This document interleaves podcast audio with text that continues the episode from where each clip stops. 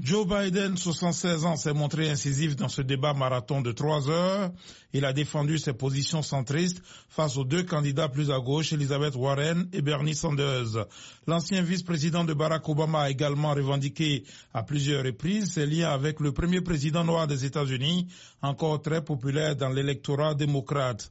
Les questions liées aux armes à feu étaient au centre des discussions.